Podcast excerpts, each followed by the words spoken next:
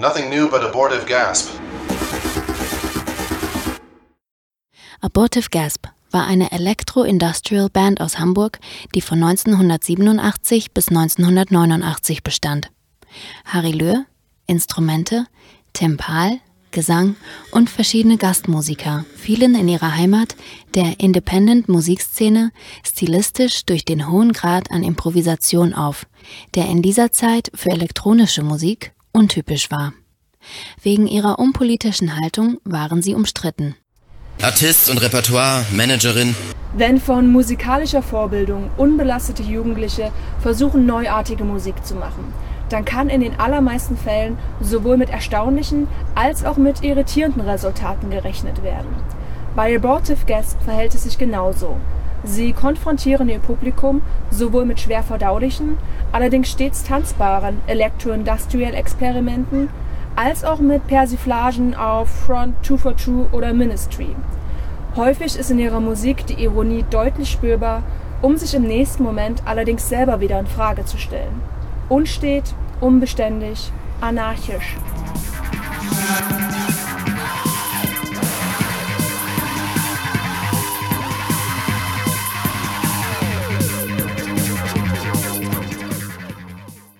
Von Dauer scheint bei Pahl und Löhr nur wenig zu sein.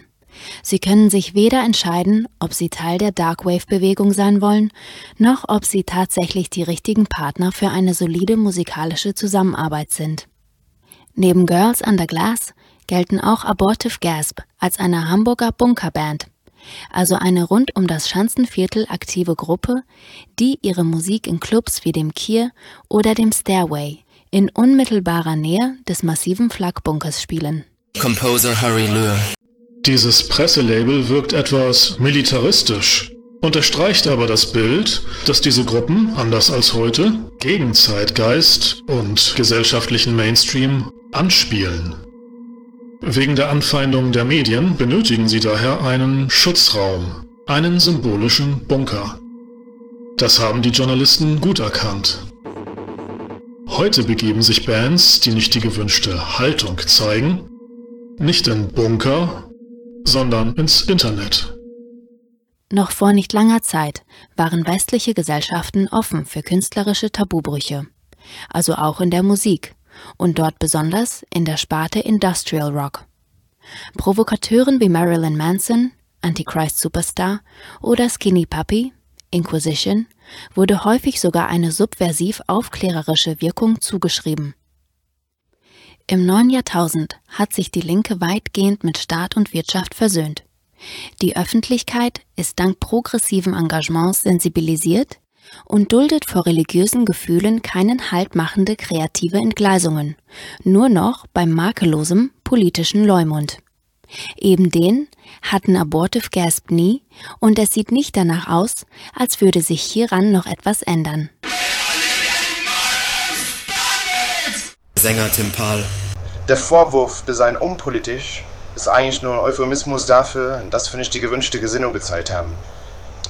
Wir haben Musik ohne Rücksicht auf Empfindlichkeiten produziert, weil das ein Grundgedanke für Independent ist und weil es tatsächlich möglich war. Das macht uns weder zu Monstern, noch pflastern Leichen den Weg von Abortive Gasp. Dass wir außerdem nichts für den Dresscode der Darkwave am Hut hatten, hat ebenfalls viele Leute gestört. Aber je mehr Make-up, Accessoires und anderer Schnickschmack, desto weniger Substanz. Ist doch so.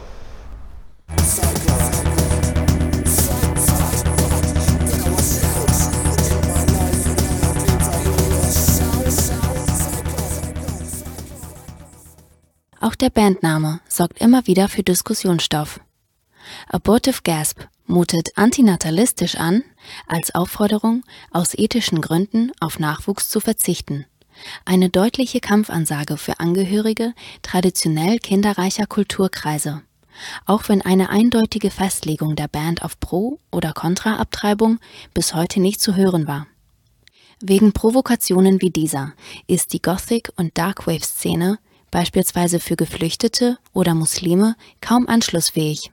Aber wenn Kulturpolitiker das Problem lediglich auszusitzen versuchen, bleibt der Verdacht, dass die Szene am Ende doch ein geschlossener christlicher Verein ist, nur eben mit einem umgedrehten Petruskreuz. Mit Blick auf Paul und Löhr stellt sich die Frage, kann durch die Namensgebung einer Band auf Charaktereigenschaften ihrer Mitglieder geschlossen werden? Composer Harry Löhr. Der Name muss nicht, kann aber Programm sein. Die provokative Bezeichnung Abortive Gasp war zufällig eine vage Antizipation darauf, in welche Richtung sich unsere Leben später, lange nach der Trennung, entwickeln würden. Um es kurz zu machen, mit dem Zeugen und Großziehen von Kindern hat sich niemand von uns belastet. Das wäre in den späten 80er Jahren ein Indiz für menschliches Scheitern oder bemitleidenswertes Außenseitertum gewesen. Aber heute gelten hedonistische Lebensstile nicht mehr als dekadent, sondern sind gesellschaftlich anerkannt. Man kompensiert, ja nicht abgetriebenen, aber eben doch ausgebliebenen Nachwuchs mit Karriere, Haustieren oder Promiskuität. Das war bei uns der Fall und es wird auch für die schwarze Szene immer typischer. Insofern hatte unser Name etwas Wegweisendes.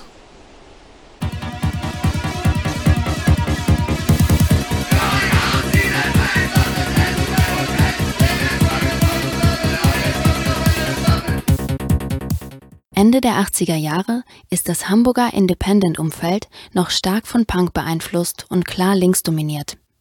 Hier treffen Abortive Gasp, die in ihrer Musik und bei Auftritten partout nicht die erwartete progressive Attitüde zeigen, auf wenig Gegenliebe bei wichtigen Akteuren wie Labelbetreiber Uli Rehberg oder Musikjournalist Alf Hilfsberg. Internationale Musikkritiker und Radio-DJs wie Don Campo oder Brian Duggett sind den jungen Musikern aus Norddeutschland deutlich wohlgesonnener. Musikhistorikerin. Im Herbst 1989 fiel in Europa der Eiserne Vorhang und mit ihm in Deutschland die Mauer. Die norddeutsche Independent-Szene befand sich in Schockstarre und viele Musiker verstummten vorübergehend. Es zeichnete sich schon länger ab, dass Punk als Jugendkultur und Lebensmodell, wie er zehn Jahre zuvor in London entstand, allmählich am Auslaufen war. Durch den Mauerfall und die damit verbundene Aufbruchsstimmung wurde dieser Prozess noch beschleunigt. Die gerade erst in die Pubertät gekommenen Ableger der Post-Punk-Szene, die IBM- und Darkwave-Bewegungen um Bands wie A Grum und Nightsa App, setzten sich deutlich von ihren Eltern ab.